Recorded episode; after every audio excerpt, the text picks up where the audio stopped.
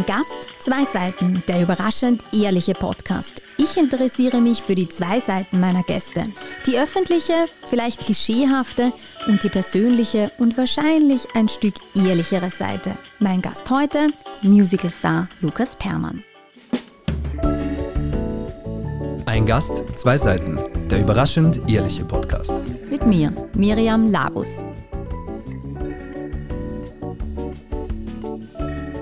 Lukas Permann ist einer der bekanntesten und beliebtesten Musical-Stars des Landes. Landesweit bekannt wird er durch die erste Staffel der ORF-Casting-Show Starmania. Auch wenn er die Show letztendlich nicht gewinnt, so gilt er doch als heimlicher Favorit der weiblichen Fans. Unheimlich wird es hingegen, als ihn kreischende Teenies auf der Straße verfolgen. Lukas Permann verfolgt währenddessen sein persönliches Ziel, auf den großen Musicalbühnen Österreichs zu tanzen. Tanz der Vampire spielt dabei eine entscheidende Rolle. Als Teenager beeindruckt ihn die Vorstellung von Tanz der Vampire so sehr, dass er dadurch eine konkrete Vorstellung seiner beruflichen Zukunft hat. Und Zukunft hat sein Schauspiel- und Gesangstalent. Seit mehr als zwei Jahrzehnten brilliert er in Prestigeproduktionen wie Elisabeth, My Fair Lady, The Sound of Music oder Mamma Mia. Die Mama seiner vier Kinder lernt er in der Rolle der Julia als Romeo kennen und lieben. Und das Publikum liebt ihn auch in seinen Hauptrollen als Josie Edler in I'm from Austria oder eben in seiner Traumrolle Alfred in Tanz der Vampire. Ob er sich als Musicalstar auch manchmal ausgesaugt und blutleer fühlt, wird er uns heute vielleicht verraten. Schön, dass du da bist. Wow, selten so eine Anmoderation bekommen. Ja, danke für die Einladung. Ich freue mich sehr, dass du da bist. Und gerade eine, eine Anspielung, ich habe auch die, die vier Kinder, ihr habt mittlerweile vier Kinder und eure ersten zwei Töchter haben als zweiten Namen Sue. Die Anspielung ähm, finde ich ein entzückendes Detail, weil der Nachname Perman ist, Superman. Und deshalb möchte ich dich jetzt fragen, weil wir starten ja mit der schönen Seite des Lebens. Ähm, und sich selbst zu lieben ist sehr wichtig. Wann fühlst du dich selbst denn mal als Superman und Superman? Also ich muss gleich noch eine, äh, was dazufügen, nicht nur unsere ersten zwei Töchter, also die achtjährige und die fünfjährige, sondern auch äh, unsere Zwillinge sind auch Sus. Also alle vier heißen Alles ist durchgezogen. Okay. Also okay. Ähm, meine Frau wollte das unbedingt. Äh, die mhm. hat, ähm, die hat, äh, fand das so witzig, wo ich immer gesagt habe, ich weiß nicht, ob das zeitgemäß ist dann für unsere Kinder, ob die einen Superman überhaupt noch kennen. Aber wie wir wissen, wie in der Mode das auch ist, kommt ja alles immer wieder. Mhm, ähm, ich fühle mich als Superman ähm, Ehrlich gesagt, ähm, wenn ich, wenn meine Frau in seltenen Ausnahmen mal weg ist und ich mit vier Kindern alleine bin und das schupfen kann, da fühlt man sich dann schon sehr super männlich.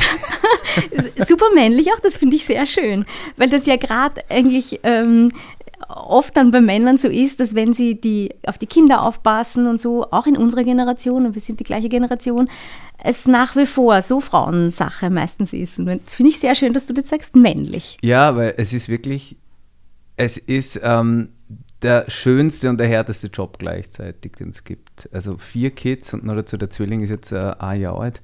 Also das ist schon knackig, gell? Also und die alle Bef diese Bedürfnisse und äh, alle irgendwie zu befriedigen und dem irgendwie gerecht zu werden. Also nach zwei, drei Stunden bin ich meistens schon, wie du sagst, ziemlich blutleer, aber auf eine gewisse Weise auch natürlich erfüllt. Also wenn, wenn meine, meine Kinder sind sehr ähm, äh, wie die meisten Kinder, ähm, sehr körperlich äh, betont. Das heißt, sie raufen gerne, sie, sie, die, die, wilden Spiele, obwohl es Mädels sind, die sind ihnen am liebsten irgendwie. Mhm. Aber wenn es einfach richtig wild zugeht und die Kleinen sowieso, also die krabbeln ja auch auf mir rum. Ich habe eigentlich mein Leben ziemlich auf den Boden verlegt, würde ich sagen, in den letzten Monaten, damit, weil da kann am wenigsten passieren, da mhm. kann man nicht runterfallen.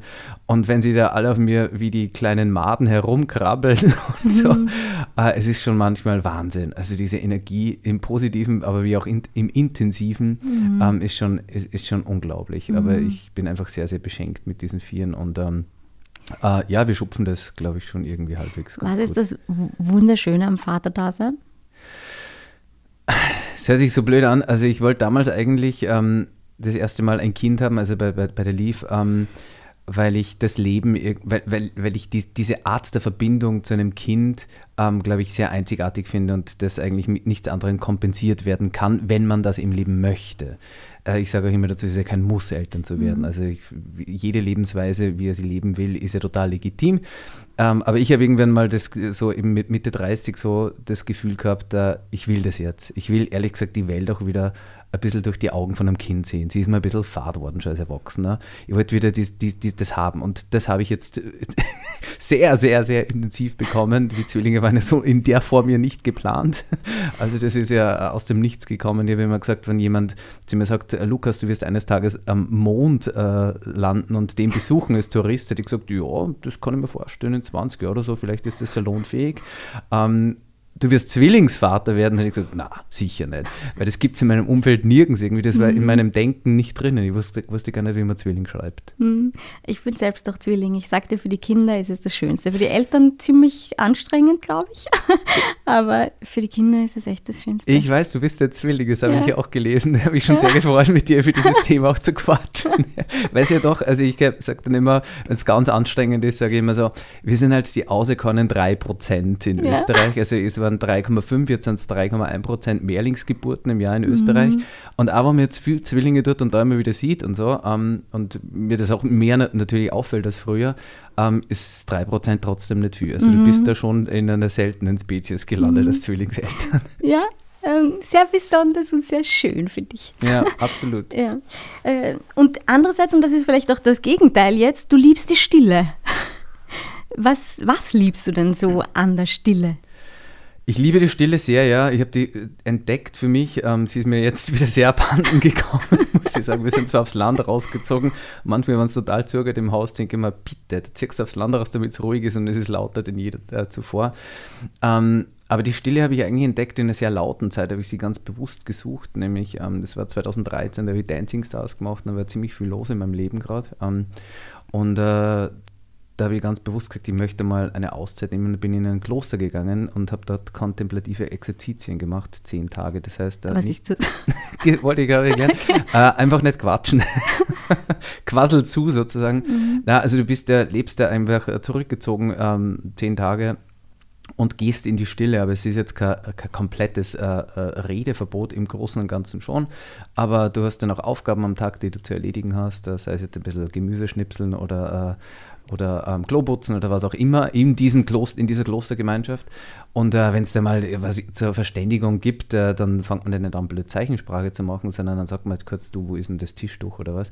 Ähm, aber im Großen und Ganzen gehst du in keine Gespräche mit äh, den 20 Leuten, die mit dir dort sind äh, in diesem Kurs, sondern du schaust einfach, dass du bei dir bleibst und bei deinen Gedanken bleibst. Und es ist sehr, sehr laut in der Stille in deinem Kopf. Mhm. Äh, was hast du dabei über dich gelernt, das dich vielleicht auch überrascht hat in der Stille? Also was ich gelernt habe, ist es wirklich fast ein, ein also es kennen viele Menschen, die vielleicht meditieren und so, ähm, diese, wirklich diese zwei Blickwinkel. Du hast wirklich diesen Blick nach außen, da gibt es diesen Blick im Tun und im Machen und im ähm, und sich mit äußeren Sachen sehr, sehr beschäftigen und dann mhm. gibt es halt wirklich, ähm, wenn du dann mal äh, die Augen schließt und ähm, dich aufs Atmen konzentrierst, wie es ja verschiedenste Meditationstechniken machen, ähm, gibt es dann diesen Blick nach innen. Und äh, der kommt halt in der Stille sehr viel, weil natürlich diese, äh, diese Exerzitien begleitet sind von sehr viel Meditation und ähm, auch raus in die Natur, wo du dann den Blick wieder nach außen wendest, aber sehr, ähm, ähm, sehr im Moment einfach bist. Also es geht darum eigentlich, dass du mal alles wegschälst, was du so zu tun hast und eigentlich ja sehr zu dir kommst. Und ähm, da kommen einfach viele Themen und viele Gefühle. Eigentlich ist wieder so ein, so ein Zugang zu, zu mehr Gefühl und zu Intuition und solche Sachen. Mhm. Als wenn du dich eigentlich mit kognitiven Sachen beschäftigst, was man natürlich im Gespräch macht. Was machst du? Wo kommst du her? Wer bist du? Da bist du sehr viel im Außen, mhm. in Information, was ja total spannend ist. Also mhm. Also es soll überhaupt keine Wertung sein. Aber das mal alles wegzuschälen und eigentlich Information weg und ähm, schauen, was gibt es denn eigentlich, was vielleicht äh, viel nicht verarbeitet ist oder was nicht gespürt wird, das kommt halt in so, so ruhigen mhm. Momenten. Und über die Tage ist das Innere immer präsenter geworden. Also wenn du sagst, du warst ein paar Tage, am Anfang war vielleicht doch auch mehr außen und über die Tage ist dann, hat das Innere überwogen, auch wenn die Natur außen da war, aber das Innere hat dann, kann man das sagen? Das oder? kann man schon. Also du wirst da auch sehr angeleitet in, in diesen beschützten Räumen des Klosters. In, ich war in Irdening im Kapuzinerkloster. Ähm, das sind zwei Kursleiter, die, die führen das wunderbar durch. Es ist auch immer dieser spirituelle Aspekt dabei, aber überhaupt nicht im katholisch-christlichen Sinne aufoktroyiert, gar nicht. Er ist präsent, natürlich, du bist in einem Kloster, aber es ist unglaublich offene Gemeinschaft dort mhm. und sehr lassende. Und ähm, natürlich, je mehr du dann jeden Tag dieses, diese Regelmäßigkeit auch hast, dass du mit der Sonne aufstehst und mit der Sonne ins Bett gehst, mehr oder weniger, und einfach bei dir bist, das Handy nicht da ist, nichts liest, also das heißt du nichts lesen, das heißt einfach nicht am geistigen Input dir von woanders mhm. holen, sondern eigentlich einfach mal schauen, was ist denn eigentlich in mir da. Ähm, da kommt natürlich, das, das ist eine komplette Ausnahmesituation. Das mhm. sind wir mhm. überhaupt nicht gewohnt, mhm. ähm, dass wir mal wirklich bei uns sind. Mhm. Und ähm, also ich werde das sicher, ich habe das einige Male gemacht, einmal wirklich länger, man kann es auch kürzer machen. Derzeit ist es einfach logistisch sehr schwer möglich. Nächstes Jahr hätte es wieder mal vor, ein paar Tage irgendwie. Und ähm, ja, es ist einfach spannend, wie Eckart Tolle immer sagt, ähm, es ist ja der Moment zwischen den Worten, der, mhm. der eigentliche Moment. Mhm. Und ähm, das ist natürlich das ist wieder die Verbindung zu unserem Beruf auch, dass eine Pause, also du, kennst, gehst das mhm. ja, du machst das sehr viel mit mhm. Sprache, eine mhm. Pause kann ja oft mhm. viel stärker sein als das, was geredet wird. Hältst du Pausen gut aus dann auch? In welchem Kontext jetzt? Nein, das, das fällt mir auch in meinem Job auf, dass ich gerade auch beim Moderieren Pausen ganz schwer aushalte, weil es für mich oft damit verbunden sind, ist, dass ich gerade nach dem nächsten Wort suche, dass ich irgendwo gerade auf die Moderationskarten zum Beispiel zu schauen und innezuhalten manchmal, ist vielleicht fürs Publikum angenehm mhm. und für mich aber ein, ein Stressmoment. Wie geht es dir da damit? Das ist immer die Frage, ob ich es bewusst mache oder nicht bewusst mache. Ja, okay, Wenn ich nicht stimmt. weiter weiß, dann ist eine Pause ein bisschen nervig. Ähm, wenn ich aber ganz bewusst eine Pause setze, mhm und merke auch, ähm, okay, das ist jetzt von mir bewusst gemacht, weil ich mhm. damit eigentlich was bezwecke, dann kann eine Pause unglaublich stark mhm. sein, weil mhm. genau das, was du jetzt gesagt hast, den Leuten ja auch im Kopf herumgeht. Also mhm. der eine kann damit gut leben, aber mit Pausen können Menschen sehr schwer umgehen mhm. eigentlich, weil was ist das jetzt? Da passiert nichts. Genau. Ja. Und noch das im Radio sowieso das Ärgste irgendwie. Ja. Pause, okay, das Ende ist ausgefallen. Mhm. Ähm, also es hört sich immer so nach Fehler an, Pause. Mhm. Und ähm, ich glaube, das ist ja, und das wird ja immer schneller. Also mhm. Social Media und so weiter, mhm. da brauchen wir jetzt eh nicht tief in das reingehen. Unsere Welt ist ja immer schnell, das wird ja alles, mhm. man kommt überhaupt nicht mehr mit. Irgendwie mittlerweile sind es ja ähm, zigtausende von Satelliten, die um unsere Welt herumschwirren mhm. irgendwie und das ist ja alles nur mehr mhm. Gewurl. Und Pause ist ja was. Äh, Ja. Komisch, oder? Ja. ja, und gleichzeitig, wenn es aber so bewusst ist und, und wir uns da jetzt in die Augen schauen und ich atme, nee, fühlt sich eigentlich sehr pff, cool ja. an. Ja? Äh, schaffst du dir auch gerade auch mit, mit deiner Frau, mit der Marjan, du sprichst das so viel schöner aus, äh, den, den Namen. Ja, du, ich weiß bis heute nicht, wie man es ausspricht. Also, wirklich? Doch, ich schon, es, es, gibt Leute, die sagen Marjan mhm. und es gibt Leute, die sagen Marjan. Okay. Und für sie ist eigentlich beides okay. Okay. Ähm, und äh, schafft ihr euch beide auch ähm, diese Pausen, so dass ihr, dass du eben die Kinder äh, übernimmst oder sie die Kinder bewusst übernimmt und ihr uns euch diese Stille oder du jetzt, um bei dir zu bleiben, dir diese Stille auch im Gewusel der vier Kinder schaffst? Derzeit wirklich eigentlich nicht. Das okay. ist wirklich so, weil ähm, weil es einfach, ja, also wie, wie gesagt, die, die Zwillinge, die sind jetzt, oder der Zwilling, weiß ich auch nie, wie ich sage, die Zwillinge, der Zwilling, wurscht, man weiß, es sind zwei, ähm, die sind natürlich jetzt ein Jahr und äh, drei Monate da gibt es im Endeffekt wirklich mhm. keine Pausen. Ähm, wie du sagst, man kann sich gegenseitig schaffen, weil es sind nur immer die anderen zwei da. Und es ist nur immer der Haushalt da. Und es ist nur immer die Arbeit da. Mhm. Also es, mhm. ist, es gibt eigentlich am Abend vielleicht manchmal irgendwie, wenn wirklich alle schlafen, dann gibt es das schon mal, dass man halt nicht gleich ins Bett geht, wobei oft fällt mir eh ins Bett. Ähm, also es ist wirklich derzeit sehr wenig, muss man sagen, aber ich weiß, dass es gibt. Mhm. Und wir wissen, dass ähm, von den ersten Kindern auch, dass natürlich die ersten zwei Jahre einfach die knackigsten sind und nach zwei Jahren wird es anders. Mhm. um nicht das Wort besser zu sagen, so wertend, aber ja, es wird besser. Einfach, dass man ein bisschen sich freispielen kann ähm, mhm. und dass sie sich selbst mehr beschäftigen kann. Und mit drei ist es dann eigentlich in der Regel haben wir bei den ersten zwei gesehen, ähm, doch sehr, sehr geschafft. Mhm. Natürlich hast du deine Kinder und sie brauchen dich, aber es gibt einfach diese Atempausen einfach mhm. ein bisschen mhm. mehr. Und die gibt es jetzt eigentlich, also wirklich fast nicht. Mhm. Ich finde es so schön, dass wenn sie ein gewisses Alter haben, ebenso drei oder so, und ich bin leidenschaftliche Tante, ich habe keine eigenen Kinder, aber einen Neffen und eine Nichte, wenn sie beginnen zurückzureden. Das finde ich so das Schönste irgendwie oder mhm. auch sehr schön.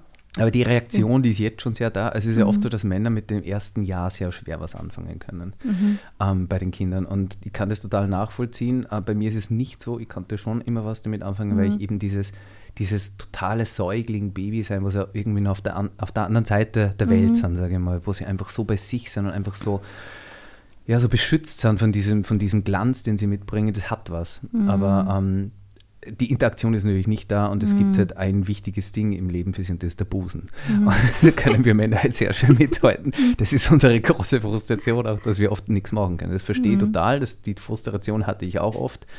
Ähm, bei den Zwillingen war es wieder ein bisschen anders, weil ich da wirklich sehr präsent war, weil sie teilweise auch dann die Flasche relativ schnell dazu mhm. genommen haben. Da war ich einfach noch mehr da und ich musste auch immer da sein, weil es mhm. einfach sonst nicht zum Handeln war. Und ähm, ja, und jetzt interagieren sie halt und jetzt geht es halt so mhm. richtig los. Und äh, das ist schon, jetzt bilden sie auch die Charaktere schon richtig mhm. aus. Es ist äh, unfassbar spannend mhm. und ja, mhm. knackig eben. Du bist auch Coach und dein Co-Coach ist ein Pferd. Was ist denn auch daran so faszinierend und inwiefern du dir auch die Arbeit als Coach gemeinsam mit dem Pferd gut, jetzt gar nicht weg von den Klientinnen, sondern inwiefern tut es dir gut? Also ich habe irgendwann gemerkt, was so, so Leidenschaften von mir sind, ist einerseits die Natur und andererseits, ähm, andererseits eben mit, mit Leuten, mit Menschen zu mhm. interagieren, zu arbeiten, sei es jetzt in meinem Bühnenkünstlerberuf oder eben ähm, im, im Coaching-Bereich. Und da kam das äh, Coaching mit Pferden, das pferdegestützte Mentaltraining eigentlich, mir sehr entgegen, weil es das sehr vereint. Und ähm, es ist eben auch dieses ähm, Weg vom Kopf. Ähm, das, das ist das große Tool, was du natürlich, also wenn du mit, äh, mit Pferden arbeitest oder egal mit welchen ähm, Tieren, es gibt ja viele verschiedene tiergestützte Coachings, ähm, du gehst weg, viel mehr vom Kognitiven weg. Weil sonst kann man beim Coaching nämlich schon, muss man sehr schauen, dass man äh, eben nicht zu viel sich um die Probleme immer dreht. Mhm. Man sagt immer, der Klient ist ja der Experte seines Problems und der mag sein Problem natürlich auch sehr gerne. Das heißt, er kann sich sehr gut drin aufhalten. Du bist als Coach eigentlich gefragt, weg vom Problem, lösungsorientiert, mhm. ähm, schau mal, was für andere Möglichkeiten gibt. Dafür mhm. sind Coaches da, damit sie eigentlich die Denkmuster verändern oder aufbrechen oder einfach inspirieren. Mhm. Da ist natürlich die Natur und, äh, und äh, Gratiere in ihrer Unmittelbarkeit, in ihrer Direktheit, die, die denken nicht, die tun einfach, die reagieren mhm. und reagieren natürlich auf das, was äh, der Klient ähm, eigentlich unterbewusst oder im Bauch fühlt, viel mehr, gerade die Pferde. Also wer reitet, der weiß das eh. Also wenn du nicht da bist im Moment mit dem Tier, dann macht das Tier mit dir was will. Mhm. Das heißt, ist, ich sage immer, Reiten ist eine Art von Zwangsmeditation. Mhm. Du wirst gezwungen im Moment mhm. zu sein, wenn du willst, dass äh, du reitest mit dem mhm. Tier in Einheit. Und so ist es beim Coaching eigentlich auch sehr. Also das Tier spiegelt dich dann eigentlich, wenn du gewisse Themen dann irgendwie angehst ähm, darüber reflektierst ähm, und ähm, ja, es gibt verschiedenste Übungen, die du dann machen kannst, wo das Pferd einfach ähm, dann unmittelbar reagiert, was wiederum ein Anstoßen ist für weitere Denkprozesse und Reflexion. Mhm. Und wie triffst du Entscheidungen? Eher mit dem Kopf oder mit dem Bauch? Oder wann so, wann so? Das ist ganz, das ist mal so, mal so. Also es, es, es ist ja nicht für jedes Thema ähm, alles geeignet, sage ich mhm. mal. Und äh, ich glaube, das Wichtigste ist, dass man sich mal dessen bewusst ist, dass es halt eine sehr starke Ratio in uns gibt äh, mhm. und dann, dass es aber ein Gefühl gibt, einfach auch. Und ähm, dass die Ratio in unserer Welt natürlich viel mehr gepflegt ist, also unser, unsere Wissenschaftsgläubigkeit im positiven Sinne ja auch. Ähm, und alles, äh, alles, was in unserem, in unserem System, das sehr auf Effizienz und auf, äh, auf Produktivität ausgerichtet ist und wo man eigentlich keine Fehler machen darf, ist, wird alles sehr viel mit der Ratio entschieden bringt mir das was, ähm, ist das gescheit, ähm, wo stehe ich dann, wenn ich das und so entscheide. Ähm, das, also es ist sehr, sehr rational alles. Aber wir sehen, dass wir auch sehr oft in die Sackgasse kommen mit, mit unserem Zerdenken von Dingen und ähm, vor allem es individuell ja sehr verschieden ist, ähm, was jemand will und jemand braucht. Und ähm, ich muss sagen, natürlich gibt es mir ganz rationale Entscheidungen auch. Also gerade im, im, im, beruflichen Kontext, wenn ich jetzt, keine Ahnung, äh, als Veranstalter Veranstaltung mache ähm, und ich würde gerne nur mehr und nur mehr, weil ich das Projekt so geil finde, muss ich auch sagen, ja, aber die Zahlen sagen das und mhm. ich, ich lesen das Risiko ein. Also da mhm. brauche ich meinen Bauch relativ wenig. Ein Stück auszuwählen vielleicht, wo ich sage, das würde ich gerne auf die Bühne bringen als Veranstalter, ähm, da gehört schon äh, auch ein gewisser Bauch dazu. Natürlich auf der einen Seite die Rate, wo man sagt, kann sie, kann sie das verkaufen, kann sie das durchkalkulieren, bring, ähm, bringt sie das, äh, kann sich das tragen am Ende des Tages. Aber auf der anderen Seite, wenn es was ist, wo ich überhaupt nicht mit Leidenschaft dabei bin, kann ich es auch nicht authentisch verkaufen. Mhm. Das heißt, da gehört der Bauch schon wieder dazu. Und gerade bei den Kindern, in der Führung der Kinder oder Begleitung der Kinder, ähm, glaube ich, ist wieder der Bauch sehr, sehr entscheidend irgendwie. Ähm, wo man einfach schaut, der Bauch oder das Gefühl, wo man einfach eher in Verbindung geht mit den Kindern und schaut, was, wo steht das gerade in seiner Entwicklungsphase, was ist da jetzt wichtig, ähm, wo man weitergeht und ist jetzt die Leistung, die es bringt in der Schule wichtiger oder ist eigentlich das Wohlfühlen wichtiger für die große Entwicklung über die nächsten 20 Jahre, wo man sie mhm. begleitet und mhm. wahrscheinlich noch weiter. Mhm. Wie gut kannst du, wenn du auch sagst, dass, dass auch die Ratio uns manchmal, wir stellen uns das so vor und wenn dann das, dann da und so, das, ähm, bedeutet ja auch, wenn wir dann in einer Sackgasse landen, dass wir eben nicht so viel Kontrolle haben, wie wir manchmal gerne hätten und glauben. Wie gehst du um mit äh, Kontrolle haben oder zu erkennen, dass du sie gar nicht so hast über dein Leben und dass wir ein Stückweise weit schon auch Passagiere unseres Lebens sind? Ich glaube, zum großen Teil. Also mhm. Äh, das war für mich früher sicher frustrierender, wo mhm. ich gemerkt habe, ah, eins und eins ist einfach nicht immer zwar. Ja. Es wurde mir so beigebracht, mhm. auch wie den meisten halt. Und die Schul, mhm. das Schulwesen ist auch sehr darauf ausgerichtet, irgendwie mhm. ähm, Informationen zu konsumieren, ähm, dann Noten abzuliefern, abgehakt weiter. Also mhm. sehr wenig auch, finde ich, drauf gesehen, um was, was ist denn das große Ganze eigentlich? Es ist sehr, sehr klein orientiert, finde ich, mhm. was das Leben dann an sich betrifft.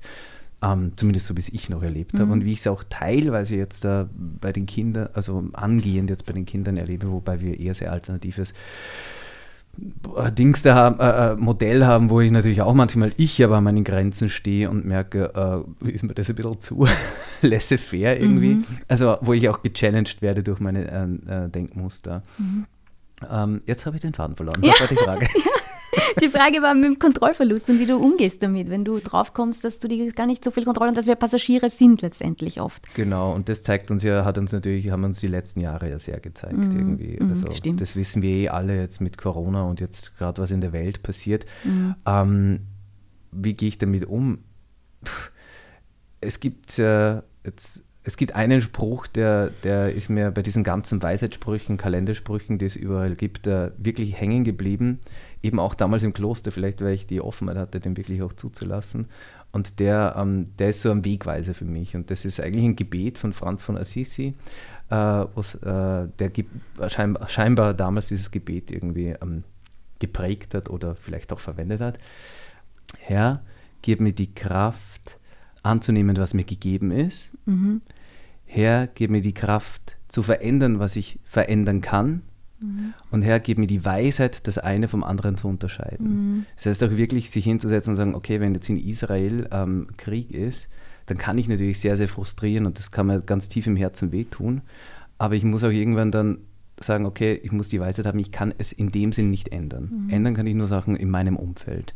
Das heißt, das muss ich jetzt bis zu einem gewissen Grad die Grausamkeit auch annehmen, was da da ist irgendwie. Mhm. Und wo ich aber sage, okay, wenn von meiner Haustür irgendwas ist und ein Mensch was braucht, irgendwie, dann kann ich aber da was verändern. Das heißt, da kann ich was tun. Mhm. Und äh, natürlich könnte ich auch entscheiden, nichts zu tun, aber hier habe ich die Möglichkeit mhm. zu verändern.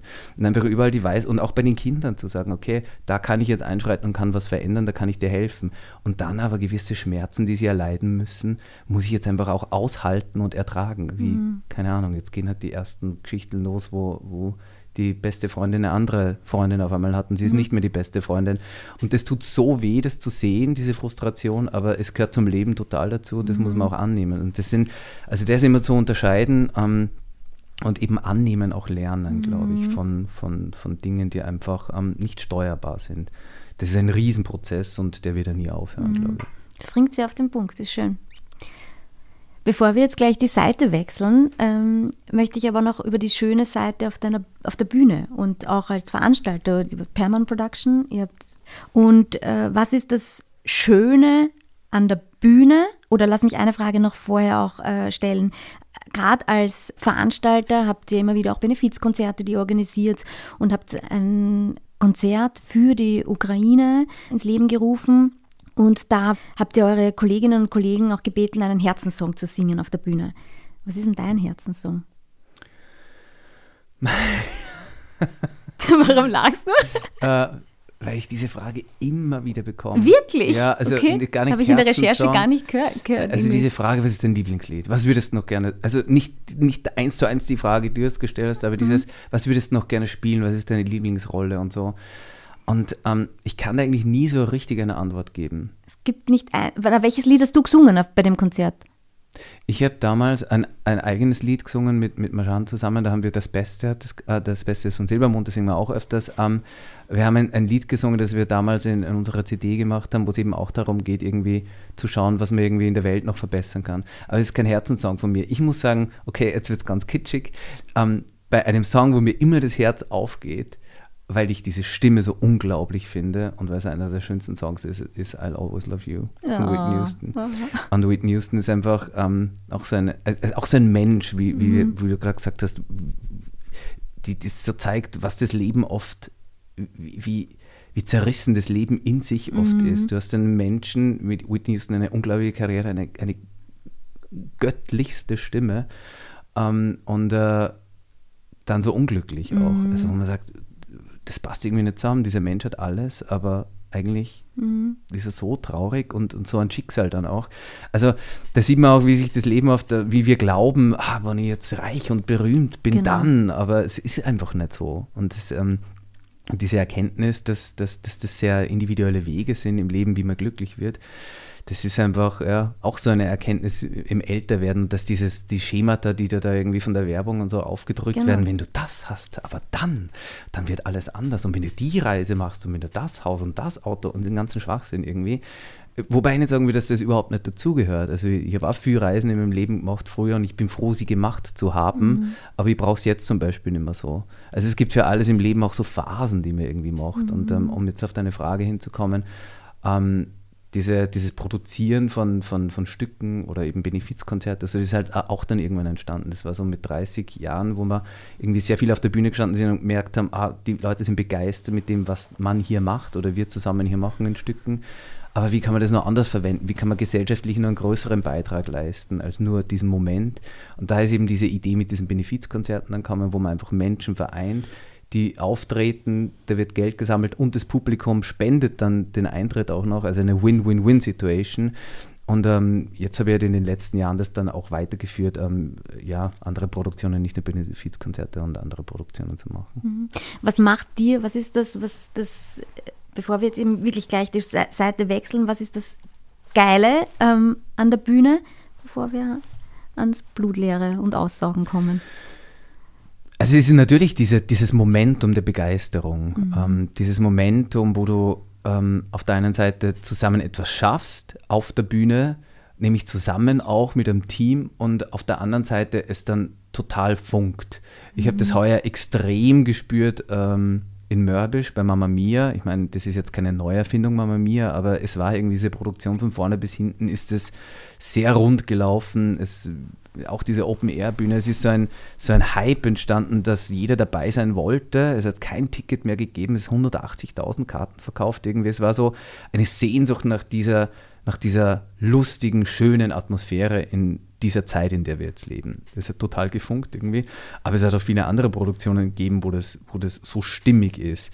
Ähm, Im Endeffekt ist es auch immer diesen Input, den man selber bringt. Und ähm, dann kommt dann dementsprechend der Output dann schon raus und kommt das auch so und so an irgendwie. Das ist sicher das, das, das Besondere an der Bühne und dieses im Moment erleben. Und es gibt keinen anderen Moment, darum ist auch lustigerweise, wenn Fehler auf der Bühne passieren, ist das das, was die Leute am meisten mögen, weil sie in, in wirklich in einem Unikat jetzt gerade äh, präsent dabei sind irgendwie und nicht eben, ah, den, jetzt spielen wir den Film ab, der schön ist, aber jetzt kann ich nochmal zurück tun, ist wieder das Gleiche. Also mhm. dieses, diese Einzigartigkeit des Moments, glaube ich, ist das Besondere. Und noch vielleicht ein Stück das Unperfekte, so geht es mir als Zuschauerin auch, wenn ich sehe auch, wie dann auf der Bühne mit Hoppalas umgegangen wird und so. Das ist ein Stück unperfekt, das sehe ich als Zuschauerin auch sehr besonders. Hast du dann auch Gänsehaut, wenn du in dem Moment, wo es gerade so funkt und schön ist auf der Bühne? Ja, also es, ja. gibt, also es gibt natürlich diese Panikmomente auch, ähm, mhm. wobei jetzt sind wir noch nicht bei dem Schieren. Ja, bei äh, es, es gibt gerne einleiten. Es, natürlich, es sind, ja. gibt nur Gänsehautmomente. Na, es gibt also gerade, also Open Air hat ja was ganz Spezielles. Also wenn sozusagen das der Dach, die mhm. Sterne und der Himmel sind, mhm. das hat, und so eine laue Sommernacht, also es ist schon wirklich magisch. Das kann, mhm. ähm, das ist schon sehr einzigartig. Auf der anderen Seite ein Raum wie ein Theater, eine Halle, die die Energie drinnen hält, ist auch wieder ganz was Besonderes. Mhm. Also das, das hat, diese, das, diese Stärke von Energie hast du bei Open Air wieder nicht, weil es geht halt alles so. Puh, weg eigentlich, mhm. ins Unendliche, wirklich in den Himmel rauf. Aber dieses Himmelszelt, in dem Sinn, das, äh, wo, wo man dann drunter so sitzt irgendwie und jetzt einen Moment zusammen erlebt, das hat schon ganz was, was Spezielles. Mhm. Ja. Und wann kommt die Panik? Jetzt ist es soweit, wir wechseln. Zeit, die Seite zu wechseln.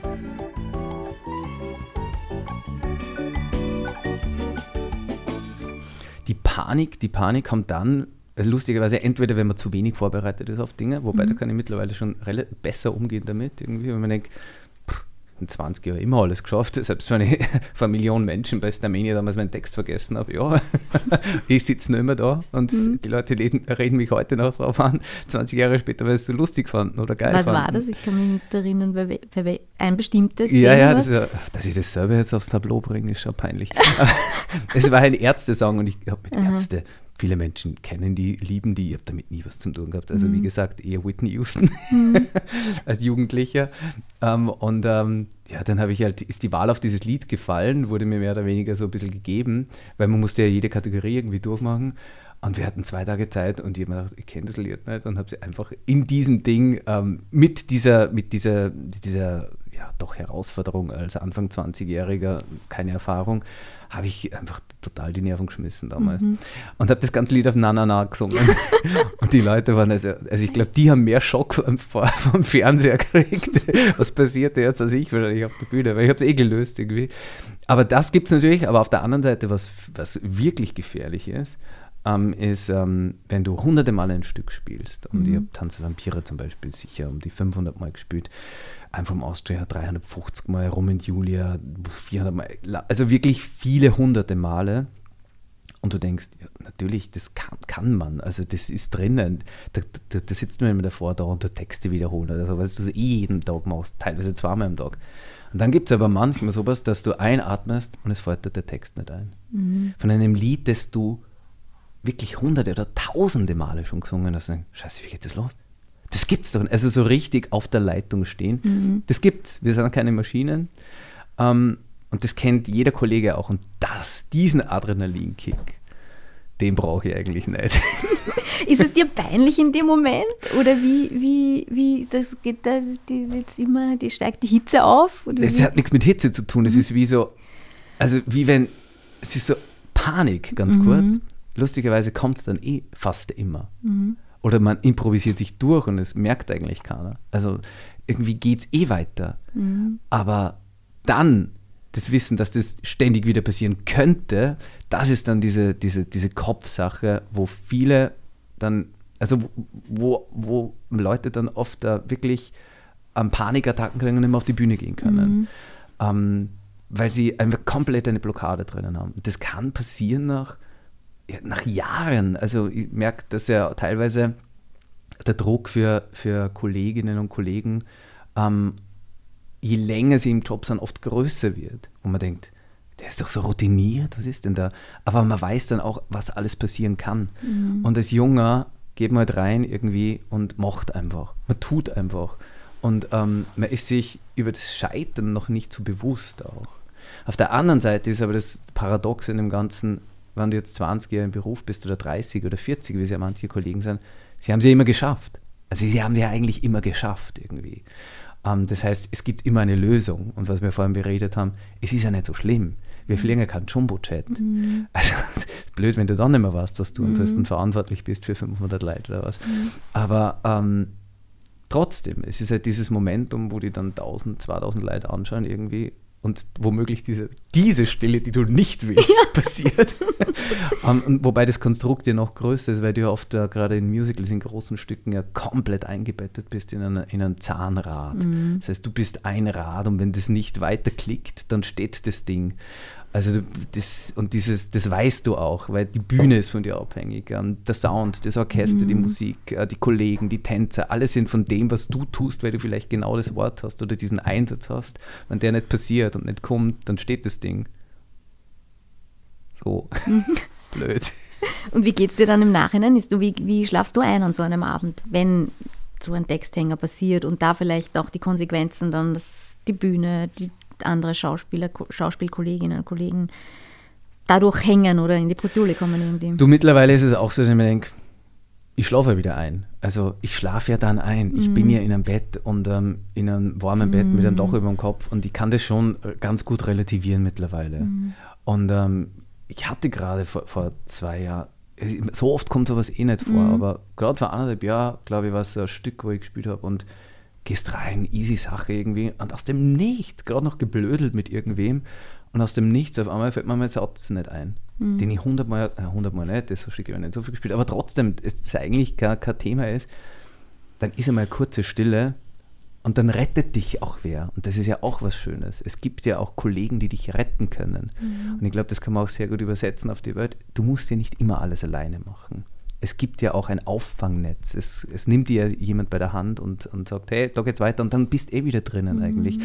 Also es gibt immer irgendwas rettet dich immer und irgendwie mhm. geht es immer weiter. Mhm. Und ähm, ja, wie gesagt, es gibt viel verantwortungsvollere Jobs, die mhm. ähm, ja auch Entscheidungsträger, die wirklich große Entscheidungen treffen müssen. Und ähm, das haben wir dann schon auf der Insel der Seligen, wo mhm. wir einfach nur Theater machen. Mhm. Bist du auch im, im Alltag jetzt, weg von der Bühne, bist du einer, der Hilfe annehmen kann? Ja.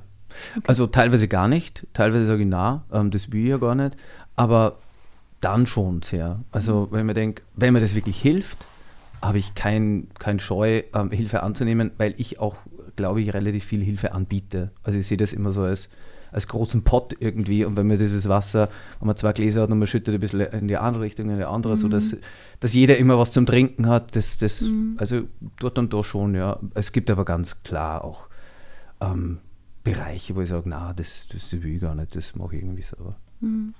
Ist schön, so, so soll es ja auch sein, finde ich, dass man das Geben und Nehmen, manchmal fällt halt das eine oder das andere äh, schwerer. Finde ich schön, wenn das so ausgeglichen ist. Ähm, was ich in der Recherche für, für über dich rausgefunden habe, dass du auch über die Stimme, die ja für dich als Sänger äh, essentiell ist, ähm, auch immer wieder sagst, mit der Stimme ist es so wie in einer Beziehung, manchmal stehst du eine Früh auf und du weißt nicht, wie es gerade drauf ist heute. und man macht auch immer wieder mal Krisen durch. Ähm, bleiben wir jetzt mal vorher noch bei der Stimme mit der Krise. Hattest du je Krisen mit der Stimme? Also ich hatte nie jetzt so eine massive Stimmkrise, wo gar nichts mehr gegangen ist, das nicht. Aber ich spüre schon eine große Veränderung auch irgendwie. Also die Stimme ist ja ein bisschen wie ein Organ. Also es ist ja ein Organ, nicht nur wie ein Organ, aber wie man es halt generell mit dem Körper hat, also wenn man älter wird. Ähm, er verändert sich einfach und manche mhm. Sachen gehen, gehen nicht mehr so leicht wie früher. Manche Sachen funktionieren aber besser eigentlich. Also ich merke da eine ständige Veränderung in meinem Körper auch, also auch was, was, was jetzt außerhalb der Stimme ist, ähm, beim Sport machen oder was auch immer, die Re Regenerationsfähigkeit ist ein bisschen anders. Das ist bei der Stimme nicht so krass, finde ich, also da mhm. ist sie eh sehr dankbar, aber ich merke schon, dass meine Stimme tendenziell einfach tiefer wird durchs Alter. Das ist wahrscheinlich auch eine, eine Art von hormoneller Umstellung. Und auch mir die Lust dieses, dieses, dieses ähm, ja, dieses jugendlichen Singens nicht mehr so da ist. Die Rollen habe ich einfach sehr viel gespielt, eben mit Romeo oder mit Alfred. Ähm, das waren einfach so, so jugendliche Liebhaberrollen und das spiele ich irgendwie gar nicht mehr so. Das mhm. heißt, diese Literatur ist mir auch gar nicht mehr so, flutscht nicht mehr so raus wie früher. Und das ist vielleicht auch durch, ja, indem man einfach im Leben eine andere Rolle auch angenommen hat, als, als, als doch als als Familienvater und ähm, irgendwie woanders steht, irgendwie passen die Rollen auch nicht mehr zu einem so dazu. Und ähm, das verändert sich auch dann, glaube ich, durch den Kopf auch ein bisschen die Stimme. Also da, da ist immer eine Veränderung da. Mhm. Und jetzt natürlich, was ich einfach an unserem Beruf wirklich nicht mag und wirklich ähm, ich auch keinen Kollegen kenne, der das mag oder Kollegin kennt, ist einfach diese komplette äh, Vulnerabilität von uns. Wir sind einfach sehr vulnerabel, was ähm, Erkältungen betrifft, mhm. was ähm, Schlaf betrifft. Das heißt, das, wie du es ja auch weißt, das spiegelt sich in der Stimme sehr schnell wieder. Also mhm. Schnupfen ist bei uns schon manchmal oder Husten mhm. ist einfach schon wirklich äh, ein Grund, sich krank zu melden. Weil was ist, wenn du einen Hustenanfall auf der Bühne kriegst? Mhm. Das ist einfach, das ist in anderen Berufen, wenn ich jetzt irgendwo arbeite, keine Ahnung, im, nehme jetzt einmal Büroarbeit oder mhm. was äh, und vor dem Computer sitze, nicht angenehm, aber relativ mhm. wurscht irgendwie. Mhm. Und ähm, das ist extrem, du musst einfach wirklich immer sehr, sehr fit sein, wenn du das machst und auf die Bühne gehst. Das ist eine Art von Druck, ähm, auf die ich eigentlich mehr und mehr verzichten kann. Mhm. Ist es so, dass du da ein bisschen auch bei all diesen Veränderungen, die du jetzt geschildert hast, dass da Wehmut überwiegt oder mehr die Akzeptanz ist halt so? Wir werden alle älter und da kommen Veränderungen und ist halt Zum so. Glück die Akzeptanz. Also es gibt natürlich Momente, ähm, wo man sagt, boah, das war einmal irgendwie. Mhm. Ähm, oder ist mir auch mal so leicht von der Hand gegangen irgendwie. Mhm. Oder die Rolle konnte ich auch mal spielen. Mhm. Ähm, aber zum Glück konnte ich das ja auch sehr ausleben. Mhm. Also wie gesagt, gerade dieser Prototyp des jungen Liebhabers, dieses Rollenprofil, das es im, im Musiktheater oder im Musical sehr stark gibt, wenn das jetzt nicht mehr so hinhaut, weil ich jetzt 43 bin und jetzt Kollegen kommen, die 25 sind, oder es gibt einfach Stücke, da bist du also Anfang 30, das Spielalter Anfang 30, weil ich sage, ja, das kann ich schon machen, das wäre jetzt kein Problem, ich weiß, wie man das bedient. Ähm, wenn die Bühne jetzt nicht zu nahe ist, geht es ja visuell nur aus, also in Mörbisch geht es ja aus, sag ich einmal, ist das Publikum weit weg. Aber es gibt Leute, die sind das. Es gibt Leute, die sind dann 25, 26, 27, die fühlen das auch noch und die müssen es gar nicht so viel produzieren und spielen, mhm. sondern die sind es. Und das passt dann auch. Das habe ich dann gehabt irgendwie und ähm, das ist für mich total, wirklich sehr, sehr okay. Aber also insofern ist eine Veränderung, wird von mir bis zu einem gewissen Grad sehr gut angenommen. Jetzt muss ich aber sagen, ich bin natürlich jetzt Anfang 40. Das ist ja ein cooles Lebensalter auch irgendwie. Ich bin eigentlich körperlich, sage ich mal, und von der Energie sehr im Saft. Ähm, das kann sich natürlich auch später ändern. Also ob man jede Lebensphase so gut annehmen kann irgendwie, mhm. weil das Älterwerden ist schon ein Hund. Also ich merke es jetzt schon ein bisschen irgendwie dort und da, wenn es zwickt mhm. nach dem Tennis spielen und so, wenn ich denke, boah, das war früher irgendwie kein Thema.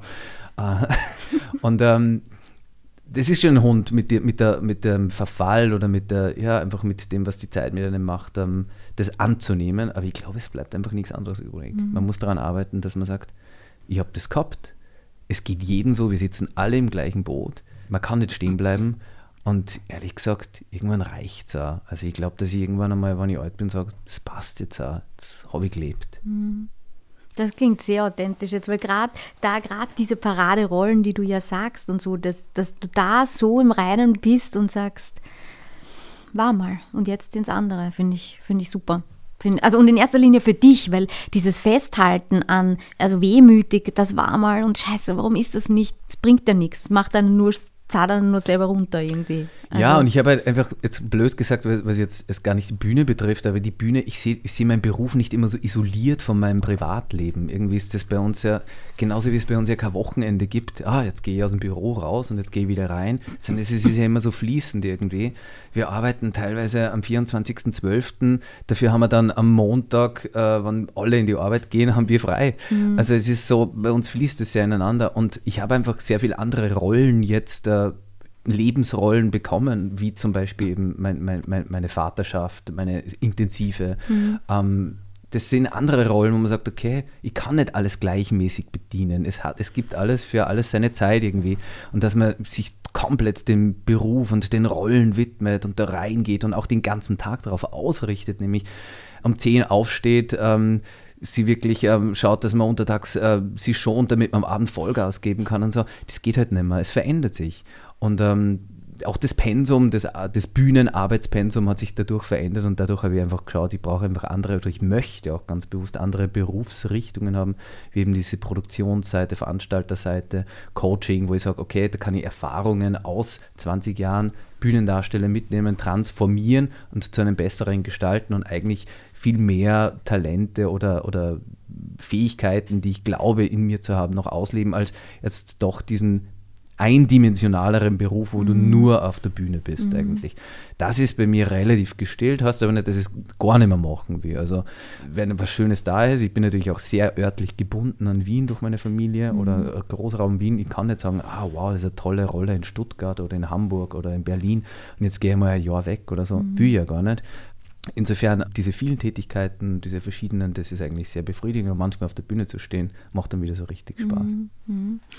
Kommen wir nochmal zurück auch. Ich habe zuerst, zuerst eingeleitet mit der Krise der Stimme und du hast das verglichen eben auch mit, man steht auf in der Früh und manchmal weiß man nicht, äh, wie es in der Beziehung ist oder so.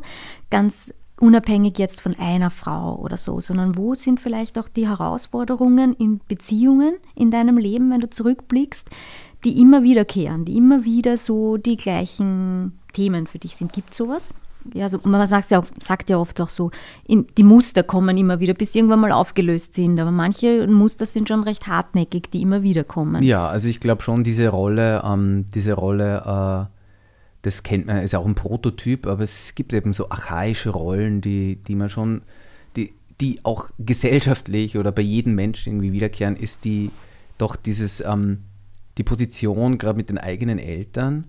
Wo ist man Sohn und wo ist man dann eigentlich ähm, nicht mehr Sohn, sondern ist dann für seine eigene Familie Vater oder für seine also Erwachsenen und aus der mhm. Sohnrolle entwachsen. Weil ich merke ja auch, wenn ich jetzt eine Beziehung zu meinen Kindern habe, das werden immer meine Töchter sein oder mein, mhm. Söhnchen auch. Das heißt, man hat ein ganz klares Elterngefühl zu den Kindern. Wo kann man die dann aber auch total so dann auch loslassen und die sein lassen, die sie dann sind und nicht mehr die kleinen Kinder sind. Mhm. Und diese, das Thema ähm, ist also dieses Entwachsen aus den Kinderschuhen sozusagen mhm. und die eigenen Kinder dann entwachsen lassen irgendwann. Da bin ich ja noch nicht, aber das ist, glaube ich, ein ganz ein großes Thema und das merke ich schon irgendwie, was der Erwartungen oder Themen betrifft, irgendwie wie man dann noch Sohn ist oder wie man dann eigentlich schon total selbstständig ist und nicht mehr Sohn ist mhm. oder nicht mehr Kind ist, obwohl man es mhm. immer noch ist. Also diese Rollenfindung, das ist immer ein Puzzlespiel irgendwie, wo man dann ähm, den eigenen Eltern natürlich auch noch Kind sein möchte, mhm. ähm, aber auch ganz klar für sich dann dort und da auch Entscheidungen treffen muss, die vielleicht den eigenen Eltern dann auch nicht so recht sind. Mhm. Also sein möchte, um die Erwartungen zu entsprechen der Eltern. So ein bisschen? Ja, und auf eine gewisse Weise auch manchmal so im Funken auch noch diese Geborgenheit des Kindseins, obwohl man, obwohl ich jetzt schon in der, in, ja, definitiv in der zweiten Lebenshälfte bin, ähm, das hat ja auch noch was, was Schönes. Also ich habe gerade, wenn meine Kinder oft zu mir ins Bett kommen, ähm, was ganz Normales, irgendwie, mhm. dass sie in der Nacht dann äh, auf einmal rüberkommen, wie mhm. ich es auch gemacht habe, mhm. erinnere ich mich oft, wie ich an der Tür, an der Schlafzimmertür von meinen Eltern oder von meinem Vater gestanden, also meine Eltern, aber ich bin immer zu meinem Papa ins Bett, ähm, als sechs-, siebenjähriger und gefragt habe, darf ich jetzt kommen? Weil ich gewusst habe, da ist warm in dem Bett. Ich erinnere diese Situation oft noch, wenn sie mir jetzt widerfährt mit meinen Kindern. Mhm. Und ähm, bin dann auch im Moment, wenn ich einatme, wieder mal ganz kurz Kind irgendwie. Mhm. Und ähm, aber schon auch dieses Thema, wie, also wenn ich mich da reinversetze, wie schmerzhaft es für mich auch sein muss, dann irgendwann auch, wenn die Kinder dann gehen. Mhm. Und ähm, dass man das auch, dass man das annehmen muss, wieder sind wir wieder beim Thema annehmen, um nicht akzeptieren zu sagen, weil es der natürlichste und der beste Prozess ist, den es überhaupt gibt. Weil das Schlimmste ist, wenn du sie nicht los wirst, weil sie unselbstständig sind eigentlich. Mhm. Das ist ja das, was man sich eigentlich gar nicht mhm. wünscht irgendwie weil wir alle, wenn irgendwie das zeitliche segnen möchte, dass sie rausgehen und dass sie, dass sie erwachsen werden und selbst ihr Leben gestalten. Und trotzdem muss man sich dabei sehr loslassen auch irgendwie und kann sie auch mhm. nicht behüten und so. Und das sind sicher Prozesse, die ich immer wieder auch ähm, durchlebe und sehe, wo stehe ich da, ähm, wo stehe wie geht es mir jetzt damit in diesem ganzen Prozess mhm. eigentlich? Führt das zu Konflikten da und dort auch? Ob inneren Konflikten oder Konflikten im, im Außen mit den Eltern oder mit äh, Konflikte sind halt oft, ähm, es werden halt Bedürfnisse dort und da oft nicht befriedigt. Mhm. Vielleicht meine, vielleicht die von meinen Eltern, vielleicht die von meiner Familie. Aber das sehe ich ja auch in meiner, in meiner Sechserfamilie zu Hause. Es geht halt auch nicht, dass man immer alle Bedürfnisse im Moment befriedigt. Das ist einfach nicht möglich, weil die Bedürfnisse auch sehr wechseln die ganze Zeit irgendwie. Und wie, wie wir vorhin schon geredet haben, jeder steht in der Früh auf und hat irgendwie, ist in einem anderen Mut mhm. auch oder körperlich auch anders mhm. befindet. Und da auch irgendwie diesen, diesen Schritt zurück zu machen, es ist auch okay, wenn mein Bedürfnis nicht befriedigt ist. Ähm, oder wenn es nicht mal ganz nach, meinem, nach meinen Vorstellungen läuft. Es ist aber auch okay, wenn es beim anderen mal nicht so ist. Mhm weil vielleicht mir das oder das wichtig ist. Und das ist, glaube ich, ein ständiges Abwägen, das jeder kennt, der in einem sozialen mhm. Gefüge lebt, mhm. aber natürlich im, im, im Kern immer mit den Menschen, mit denen man am nächsten ist, die einem auch am wichtigsten sind, eine Herausforderung ist im Zusammenleben. Mhm. So wie wir es in einem Staat haben, wie kriegt man da alle Be Bedürfnisse von verschiedenen Gesellschaftsgruppen unter einen Hut, dass das alles friedlich bleibt irgendwie. Global mhm. sind wir eher am falschen mhm. Dampfer gerade irgendwie. Mhm. Aber eigentlich ist das unsere Aufgabe und da ist natürlich Dialog teilweise, aber auch der Schritt zurück, glaube ich, auch oft ähm, und nicht eigentlich dieser Schritt nach vorne. Du mhm. musst.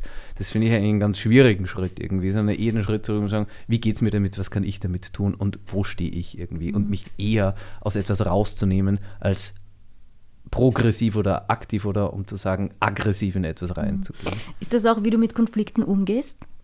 Dass du, dass du dich eher dann eben zurücknimmst und so und, und ja, eigentlich schon. Also früher habe ich sehr viel, mache ich sicher auch noch teilweise Konflikte einfach ähm, vermieden, ausgehalten vielleicht. Wie runtergeschluckt vieles oder ja, was? Ja, und gesagt habe, ja, wurscht, das ist nicht so wichtig. Ja, das tut eh nichts mit mir, aber merkt schon schon, oh, okay, oh, eigentlich. Und dann bin ich oft explodiert. Das ist so eher mhm. so ein Verhaltensmuster, das ich sicher, also das Fasteste am Überlaufen ist mhm. sozusagen.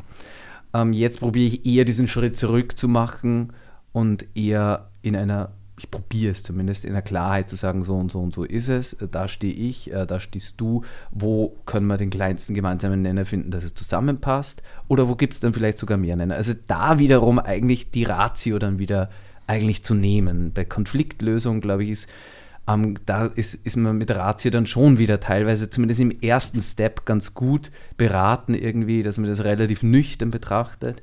Und dann, ähm, wenn man merkt, okay, da gibt es ein Match, dann kann ja auch wieder die Emotion rein. Und weil da, mhm. so kann man sich auch wieder verbinden dann. Und dann sieht man, okay, vielleicht ist das gar nicht so schlimm irgendwie, wenn wieder Vertrauen oder so mhm. aufgebaut wird.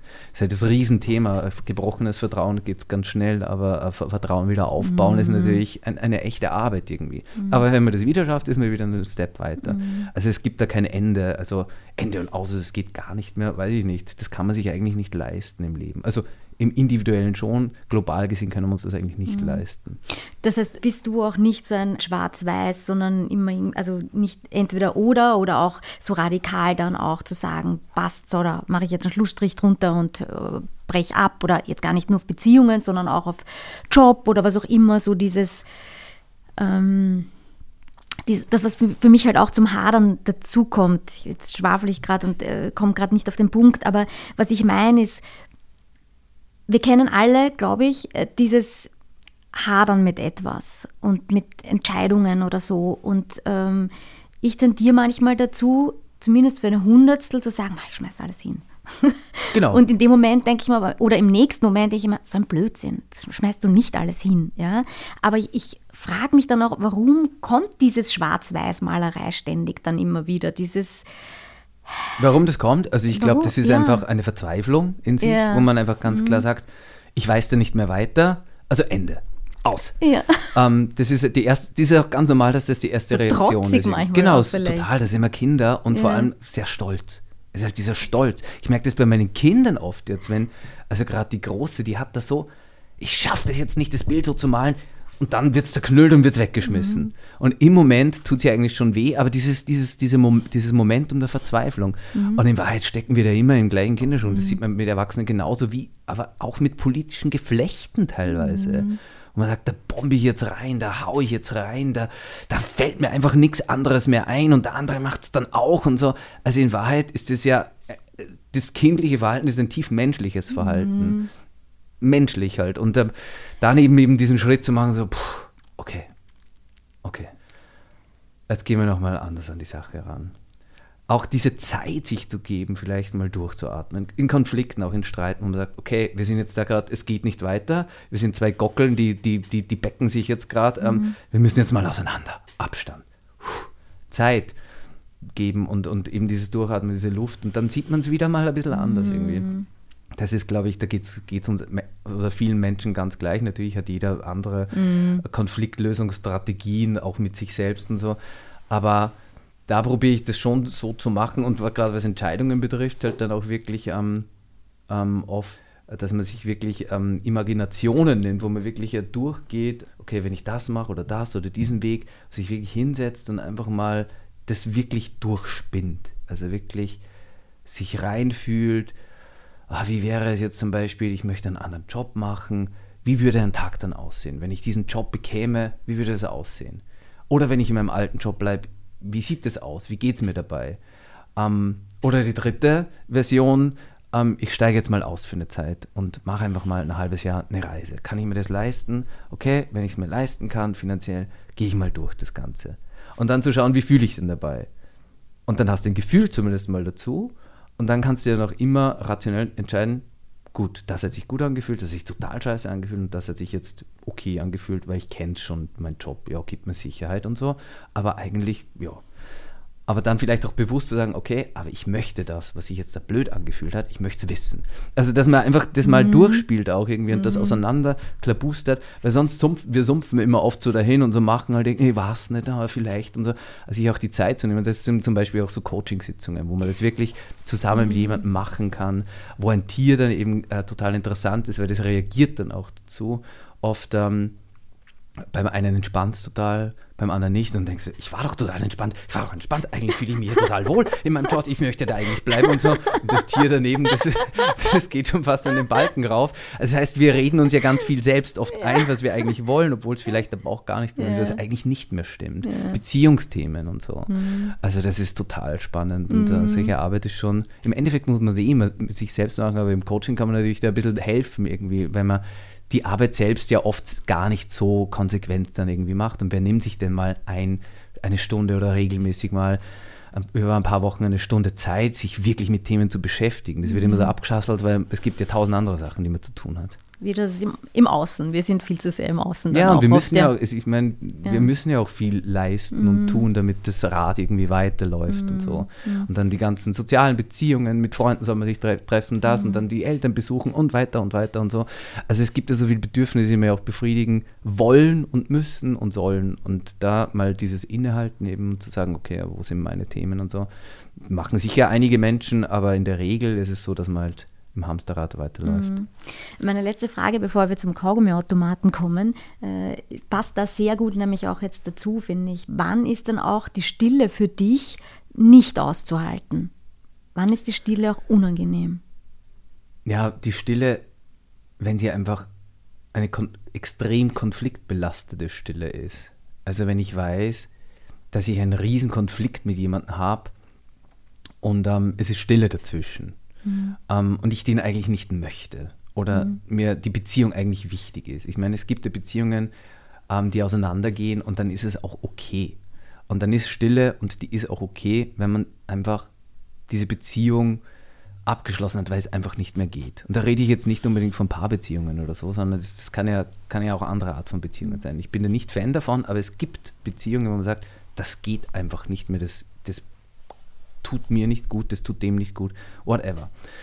Wenn das aber eigentlich nicht ist und man einfach einen blöden Konflikt hat oder eigentlich einen Irrtum hat und der Stolz dazwischen steht und ähm, eine Verwundung vielleicht dazwischen steht, vielleicht ein eigener Fehler, den man richtig gemacht hat, auch dazwischen steht, aber man nicht drüber kann irgendwie und da dann Stille herrscht und der eine sich beim anderen nicht meldet und der andere beim einen nicht, das ist ja dann keine Stille, sondern die schreit eigentlich ganz laut. Und das ist etwas, was ich, ähm, ich mir denke, es gibt einfach doch hat schon einfach Menschen gegeben, was von heute auf morgen vorbei war. Irgendwie auch, was man schon begleitet hat.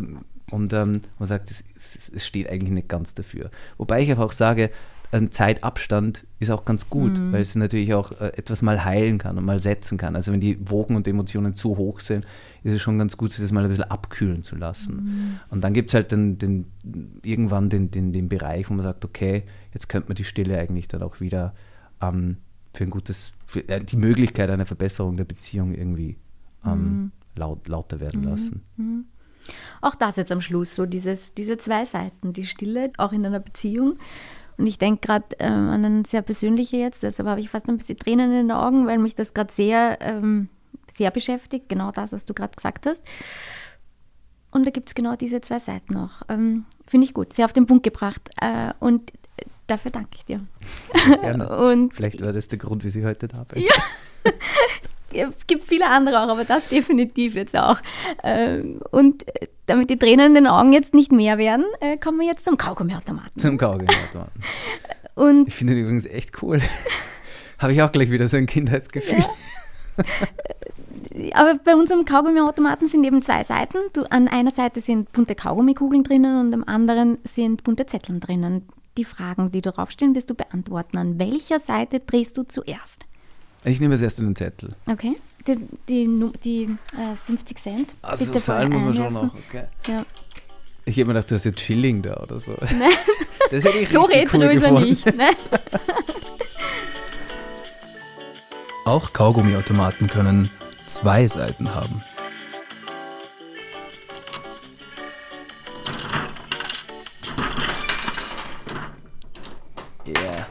Ui. Ein weißer Zettel. Weißer Zettel.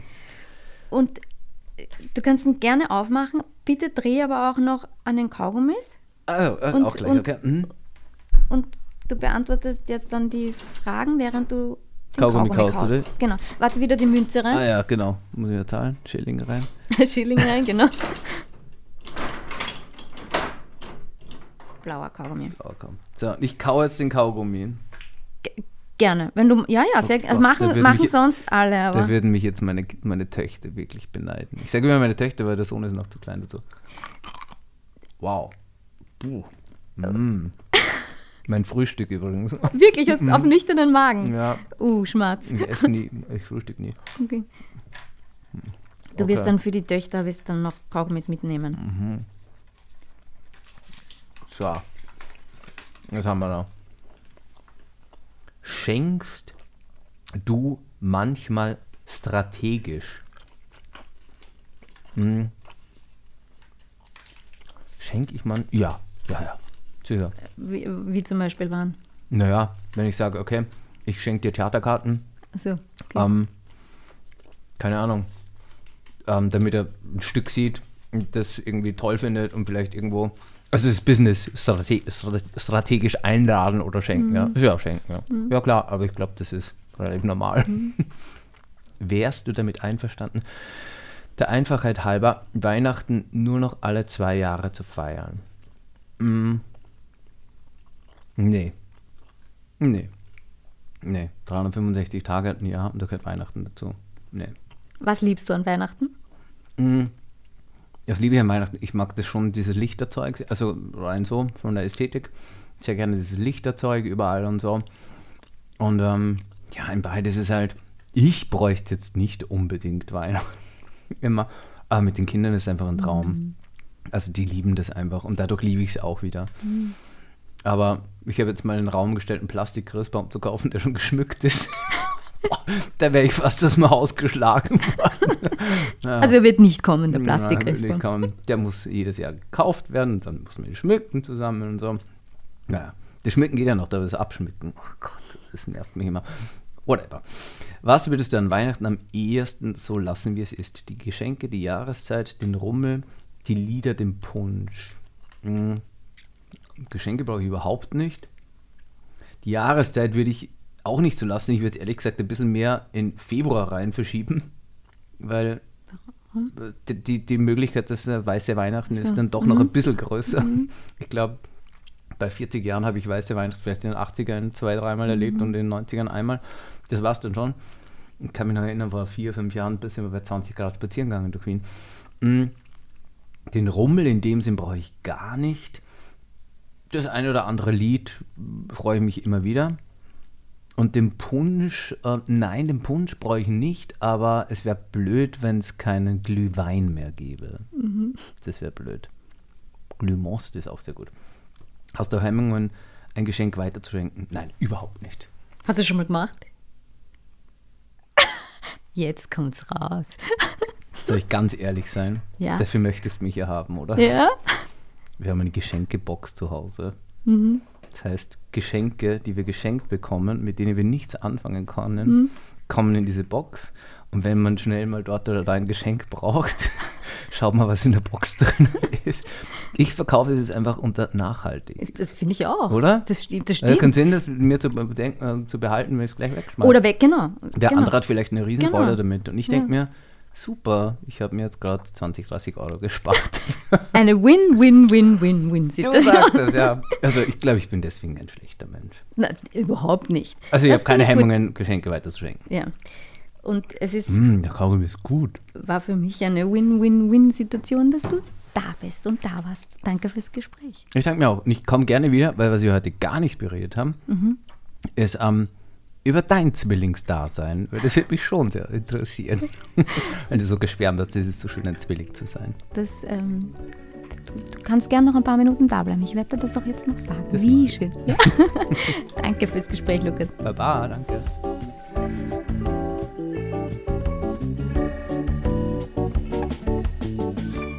Und weil wir gerade so unverblümt ehrlich sind, gestehe ich, dass ich die letzten zehn Jahre meine Social-Media-Kanäle ausschließlich passiv konsumiert habe und gerade erst beginne, Facebook und Instagram so richtig für mich zu entdecken und aktiv zu bespielen. Deshalb freue ich mich sehr, wenn ihr mir auf Facebook oder Instagram folgt oder auf meiner Webseite miriamlabus.at vorbeischaut. Ihr findet dort auch Hintergrundinformationen und Fotos zu meinen Gästen. Hinterlasst mir gern eure Kommentare und Meinungen, schreibt mir Fragen, die ich dann in den Kaugummiautomaten einwerfen werde. Und vielleicht beantwortet ja mein nächster Gast eure Fragen. Und um sicher zu gehen, dass ihr ab jetzt keine Folge verpasst, würde ich mich freuen, wenn ihr ein Gast, zwei Seiten bei Apple Podcast und Spotify abonniert und schreibt mir auch gern eine Bewertung. Ich freue mich auf den Austausch mit euch.